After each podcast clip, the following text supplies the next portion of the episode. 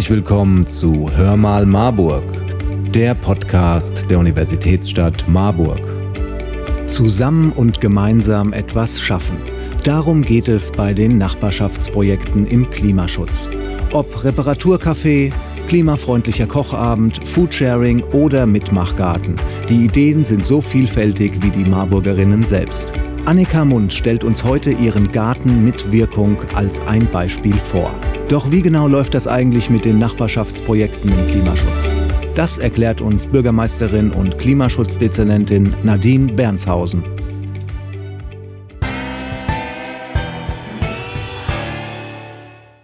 Was hat sich die Stadt Marburg bei der Maßnahme Nachbarschaftsprojekt im Klimaschutz eigentlich so gedacht? Diese Maßnahme resultiert tatsächlich aus dem Klimaaktionsplan 2030.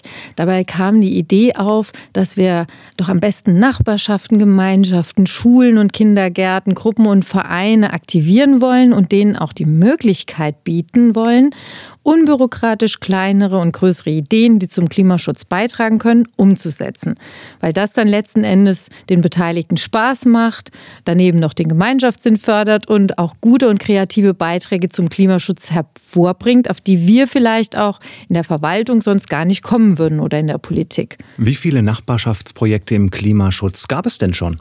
Wir haben schon 42 Projekte mit knapp 90.000 Euro fördern können. Was wäre ein Beispiel für so ein Projekt? Was kann ich mir darunter konkret vorstellen? Na, da sind erstmal der Kreativität überhaupt keine Grenzen gesetzt. Bisher ähm, haben wir schon fördern können eine Webseite für das Bildungsnetzwerk Nachhaltig Lernen Region Marburg. Es gibt ein Marburger Kochbuch von und für Bürgerinnen und Bürger. Es gibt Baumpflanzungen Blühwiesen, verschiedenste Gartenprojekte und viele weitere Projekte. Wichtig ist dabei immer, Beitrag zum Klimaschutz und zum Gemeinwohl. Und mich persönlich freut es immer, wenn auch Kinder und Jugendliche dabei eine Rolle spielen. Wann können Bürgerinnen sich mit ihrer Idee bewerben? Geht das jederzeit oder gibt es da ein bestimmtes Zeitfenster? Also wir rufen zweimal im Jahr, nämlich in der Frühlings- und Herbstrunde, dazu auf, Anträge einzureichen.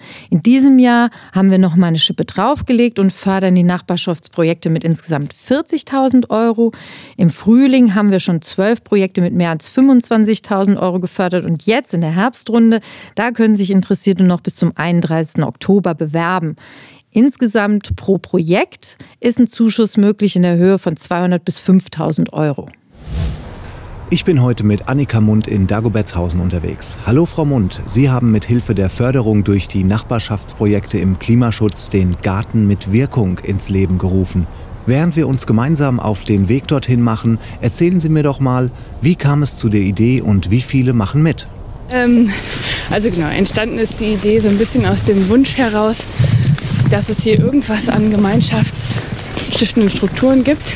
Und wir hatten uns mit mehreren Familien schon öfters unterhalten, und gesagt, eigentlich wäre es schön, wenn es irgendwie so einen Ort oder sowas wie ein Gemeindehaus gäbe, wo man für die Kinder auch mal einen Kinderchor oder einen Touren oder irgendwas anbieten könnte, ähm, ohne dafür immer nach Ellenhausen oder nach Kaldern oder sowas zu fahren, damit äh, die Kinder sich hier auch so ein bisschen mehr finden können und ähm, ja, man die Kontakte dann nicht irgendwo in anderen Orten hat.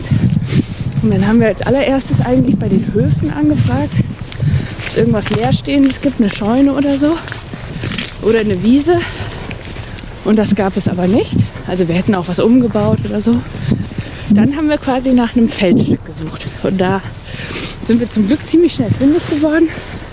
Und das ist halt ein überschaubares Stück Acker. Wir dachten, das ist groß genug, aber auch nicht so groß, dass es uns überfordert. Genau, und dann haben wir einfach mal angefangen zu denken, ein Plakat gemacht und geguckt, wer Interesse hat. Und jetzt sind wir acht. Also jetzt sind wir acht Familien, die da konstant mitmachen und haben dann versucht, auch von Anfang an gemeinschaftlich zu überlegen, was wollen wir anpflanzen.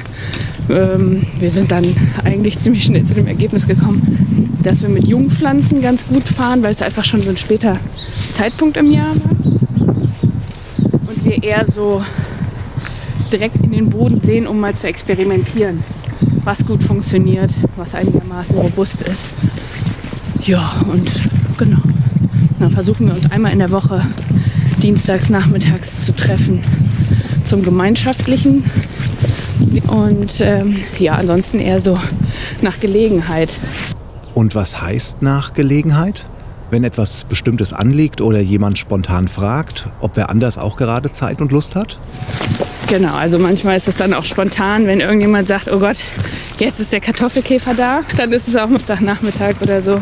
Oder halt diejenigen, die, die spontan können, finden sich zusammen. Ja, und dann treffen wir uns einmal im Monat auch abends, um zu gucken, was steht an, was gibt es zu tun, wer kann was übernehmen oder was, was macht man auch idealerweise gemeinsam. Ja, und im Großen und Ganzen war schon der Plan, dass es nicht nur um dieses äh, Anbauen und Gärtnern gehen soll, ähm, sondern dass wir dann auch den ein bisschen zu öffnen für, für die Allgemeinheit. Ne? Einfach, das soll nicht so ein exklusives Klüppchen sein, ähm, sondern Interessierte sollen auch gucken kommen und wenn wir vielleicht Workshops anbieten oder mal eine Lesung oder Lagerfeuerabend oder jetzt den Tag der offenen Tür, dass dann auch wirklich viele, viele von, also nicht von außerhalb, schon innerhalb des Ortes, aber viele äh, Interessierte kommen und gucken können, weil man darüber auch total gut ins Gespräch kommt. Also ich habe jetzt, glaube ich, seit, seit Mai oder Juni, seitdem wir hier am Rumfuseln sind, mit so vielen Leuten gesprochen, die ich vorher noch nie gesehen habe, die einfach sagen, ach, ist ja interessant, was ist das denn hier? Ist ja nett. Also die dann einfach Interesse zeigen und man mal ins Gespräch kommt. Das klingt ja super. Sie sagten am Anfang, dass der Wunsch nach einem Ort da war, wo sich die Generationen treffen. In welcher Form begegnen sich Jung und Alt denn hier im Garten mit Wirkung? Die Jungen, die können natürlich hier buddeln und keine Ahnung was umgraben, aber die Älteren, die sind dann eher so, ah, ich finde es so schön, aber ich kann mich nicht so bücken und äh, ständig gießen, ist auch zu schwer. Aber die dann sagen, oh, wenn die Kürbisse fertig sind, machen wir eine Suppe oder machen eine Zucchini-Quiche oder was auch immer. Und das ist eigentlich genau das, was wir uns so ein bisschen erhofft hatten.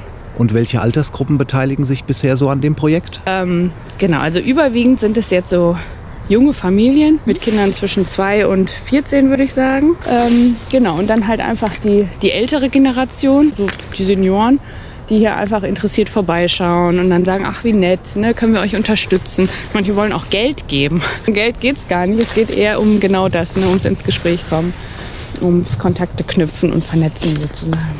Ja. Was passiert dann mit der Ernte aus dem Garten? Am Anfang gab es schon auch manche, die sehr skeptisch waren, die dann eher so, ein, so eine wirtschaftliche Herangehensweise hatten und gesagt haben, ach spannend, wie macht ihr das denn, dass das auch alles sehr gerecht aufgeteilt wird? Mhm. Macht ihr dann eine Liste, wer wie viele Stunden gearbeitet hat, kann so und so viel mitnehmen?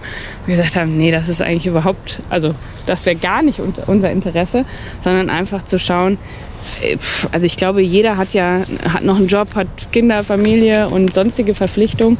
Mhm. Jeder bringt sich so viel ein, wie er eben kann. Und ich glaube, dann nimmt auch jeder so im eigenen Ermessen mit, was er gebrauchen kann. Natürlich nicht zu Hause horten, dass es schlecht wird. Aber bisher funktioniert es eigentlich total gut. Also manchmal haben wir sogar, dass wir dann nochmal in die Gruppe schreiben, sagen, Leute, ihr müsst jetzt wirklich Zucchinis mitnehmen. Es sind mhm. immer noch sehr viele da. Oder dass wir dann an die, an die älteren Leute, die hier ähm, interessiert vorbeischauen, was mitgeben oder so. Aber es hat jetzt bisher noch keinen Streit um irgendwas gegeben, weil eigentlich von allem genug da war. Und das war auch das Ziel, dass wir dann so viel ähm, quasi anpflanzen, dass es dann auch für alle was zum Ernten gibt. Aber das klappt eigentlich total gut. Aber ich weiß nicht, wenn es sich irgendwann mal sehr vergrößern sollte, dann muss man da vielleicht noch mal anders gucken oder sich auch bei anderen informieren, wie die es machen. Ähm, aber das war jetzt so mm, der Weg, wo wir gesagt haben, so starten wir jetzt einfach mal und gucken, ob es gelingt oder ob man es verändern muss. Gibt es denn auch mal einen gemeinsamen Kochabend oder so, wo Sie gemeinsam die Ernte verwerten? Das haben wir jetzt noch nicht gemacht. Wir haben es bisher so gemacht, wenn wir uns für unsere Planungstreffen dann irgendwo verabredet haben, dass dann einer gesagt hat, okay, wir haben gerade so viel Kartoffeln geerntet, jetzt gibt es Kartoffelsuppe ne, oder keine Ahnung, eben diese Zucchini-Quiche. Wir hatten sehr mhm. viele Zucchinis. Wie entscheiden Sie, was im Garten angepflanzt wird?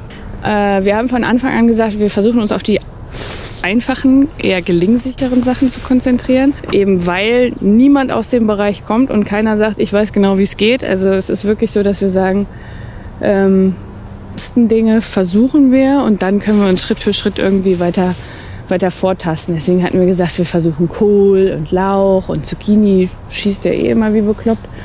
Okay, jetzt haben Sie ja eben angesprochen, dass es nicht so richtig jemanden in der Gruppe gibt, die oder der sich auskennt.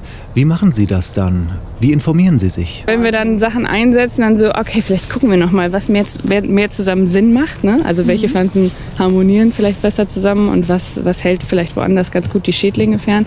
Aber es ist halt wirklich, ähm, dass wir dann im Tun einfach dabei uns belesen und ja, versuchen, Anfängerfehler zu vermeiden, wobei es auch nicht immer klappt. Also beim Kohl, der sieht jetzt hübsch aus, aber der hätte einfach ein Vlies gebraucht. Das haben wir am Anfang nicht bedacht und da hatten wir dann irgendwie diese Kohlweißlänge und dann gibt es irgendwann eine Nachricht, so, oh Gott, was ist denn mit dem Kohl? Mal gucken oder weiß einer, was es ist.